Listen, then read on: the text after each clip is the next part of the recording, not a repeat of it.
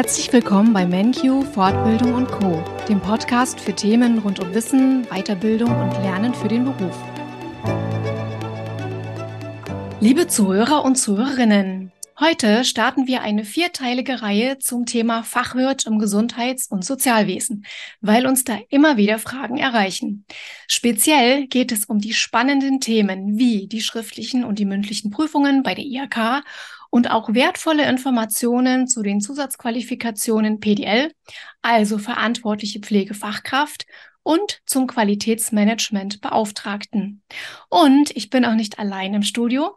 Zugeschaltet ist meine liebe Kollegin Kerstin Krusche. Sie ist als Kursbetreuerin für den Fachwirt im Gesundheits- und Sozialwesen bei MenU tätig.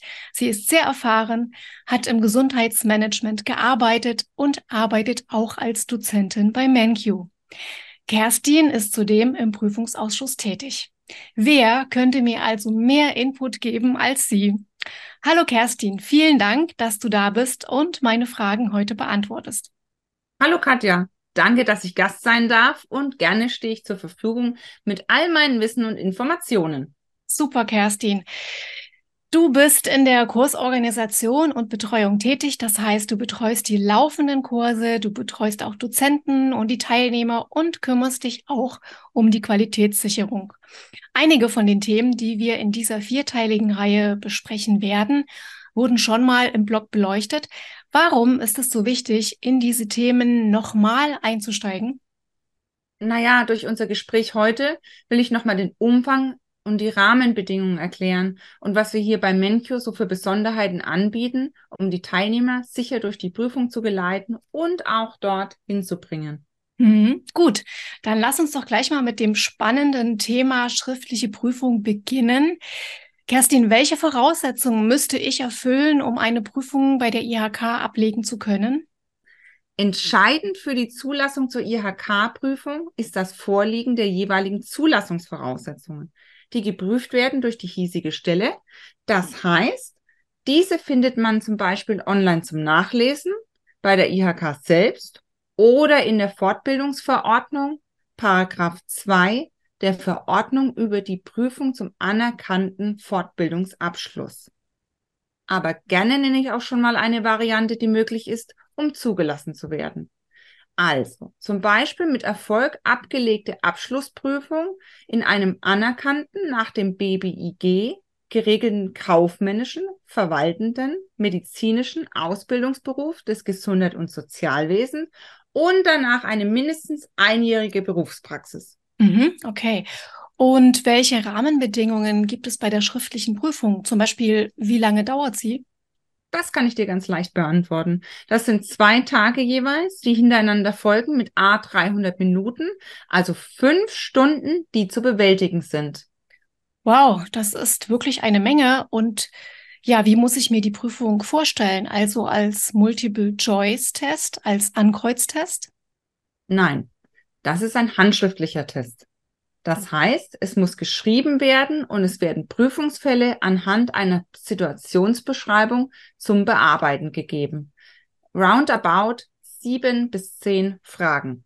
Mhm. Also es wird nichts gekreuzt, man muss schreiben und das Wissen anwenden. Ja, genau. Es ist keine reine Wissensabfrage, sondern es beinhaltet eine Situationsbeschreibung und daran leiten sich dann diese Fälle ab. Meistens aus Erfahrung, wie ich es schon erwähnt habe, sind es so circa sieben bis zehn Fragen, die man bearbeiten muss. Das bedeutet konkret, das Anwenden der in der Weiterbildung erlernten Methoden und Maßnahmen der einzelnen Handlungsbereiche muss bewiesen werden. Mhm. Und man muss fünf Stunden per Hand schreiben. Also das stelle ich mir schon herausfordernd vor. Das ist man in der heutigen Zeit nicht mehr gewohnt. Und das sollte man auf jeden Fall vorher üben. Und sag mal, sind denn sonst andere Hilfsmittel erlaubt? Ja, alle Hilfsmittel werden mit der Einladung zur Prüfung von der IHK mitgeteilt. Ich kann aber schon mal so viel verraten.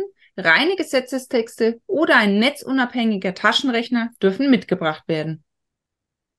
Jetzt lass uns mal zu den inhaltlichen Schwerpunkten kommen. Welche Fächer bzw. welche Handlungsbereiche werden denn abgeprüft?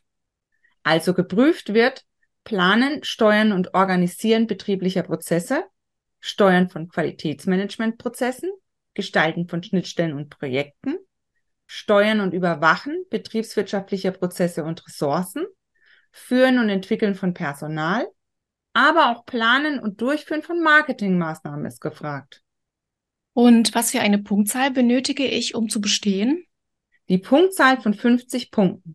Das ergibt sich so. Die Prüfung ist bestanden, wenn in der schriftlichen Prüfung und in der mündlichen Pflichtprüfung jeweils mindestens 50 Punkte erreicht wurden. Das heißt die Note 4,4. Bei der schriftlichen Prüfung ergibt sich die Endnote aus dem Mittelwert der beiden Situationsaufgaben. Liegt dieser unter 50 Punkte, müssen beide Situationsaufgaben, das heißt beide schriftlichen Prüfungstage, wiederholt werden. Die Prüfung kann im Falle des Nichtbestehens auch zweimal nochmal geschrieben werden. Mhm. Gut, jetzt gehen wir davon aus, dass die Prüfung erfolgreich absolviert wird. Denn MenQ bietet hier den Teilnehmern und Teilnehmerinnen ja auch als besonderen Mehrwert noch eine intensive Prüfungsvorbereitung an. Wie wichtig ist es aus deiner Sicht, an der Prüfungsvorbereitung teilzunehmen? Ja, aus Sicht eines Prüfungsausschussmitgliedes kann ich nur dazu raten. Das gibt dir als Teilnehmer oder den Teilnehmern selbst dann auch eine Vorstellung, was für ein Umfang in der Prüfung bewältigt werden muss. Und die ganze Prüfungsvorbereitung ermöglicht dir, den Kurs sinnvoll abzuschließen, den Lernstoff zu wiederholen und zu festigen und nochmals Prüfungsfragen auf IHK-Niveau zu üben mit dem jeweiligen Fachdozenten. Mhm. Und was kann ich als Teilnehmer schon während des Kurses tun und gegebenenfalls auch nutzen, um mich bestens auf die Prüfung vorzubereiten? Also Stichwort Lernkonzept. Ja, das Lernkonzept, das wir bei Menkyo verfolgen, das sogenannte Flipped Classroom Konzept, was übersetzt bedeutet umgedrehtes Klassenzimmer, hat folgendes auf sich, Katja. Die Weiterbildung ist so aufgebaut, dass der Teilnehmer sich mit einer mediengestützten Lerneinheit und weiteren unterstützenden digitalen Lehrmaterialien sich gezielt auf das nächste Live-Webinar vorbereiten kann und im Webinar dann aktiv mit dem Dozenten und den Kommilitonen das Wissen vertieft und übt. Unterstützend kann er eine Vielzahl von digitalen Medien nutzen, wie unsere Online-Fachbibliothek, die Lernwikis, Aufgabenwikis, Podcasts und Erklärvideos sowie die Webinaraufzeichnungen. Das ist auch eine Besonderheit, dass wir bei MenQ haben. Das heißt, alle Webinare werden aufgezeichnet zur individuellen Nacharbeit und Vertiefung. Also es hilft auf jeden Fall von Anfang an dabei zu bleiben und aktiv auch im Unterricht mitzuarbeiten. Alles in allem ermöglicht dies auch ein effektives Lernen. Ja, das ist ja ein ganz schöner Blumenstrauß an unterstützenden Optionen und Möglichkeiten. Du hast da sehr viel aufgezählt, unter anderem auch Wikis. Vielleicht ist das ein oder das andere da weniger bekannt. Was ist denn das Besondere an dem MenQ-Wiki? Unser LernWiki ist zum Beispiel eine stetig wachsende Plattform, die für die Teilnehmer über eine Schlagwortsuche Erkläraudios, Erklärvideos und Artikel zu verschiedenen Themen zusammengefasst als Lernhilfe anbietet.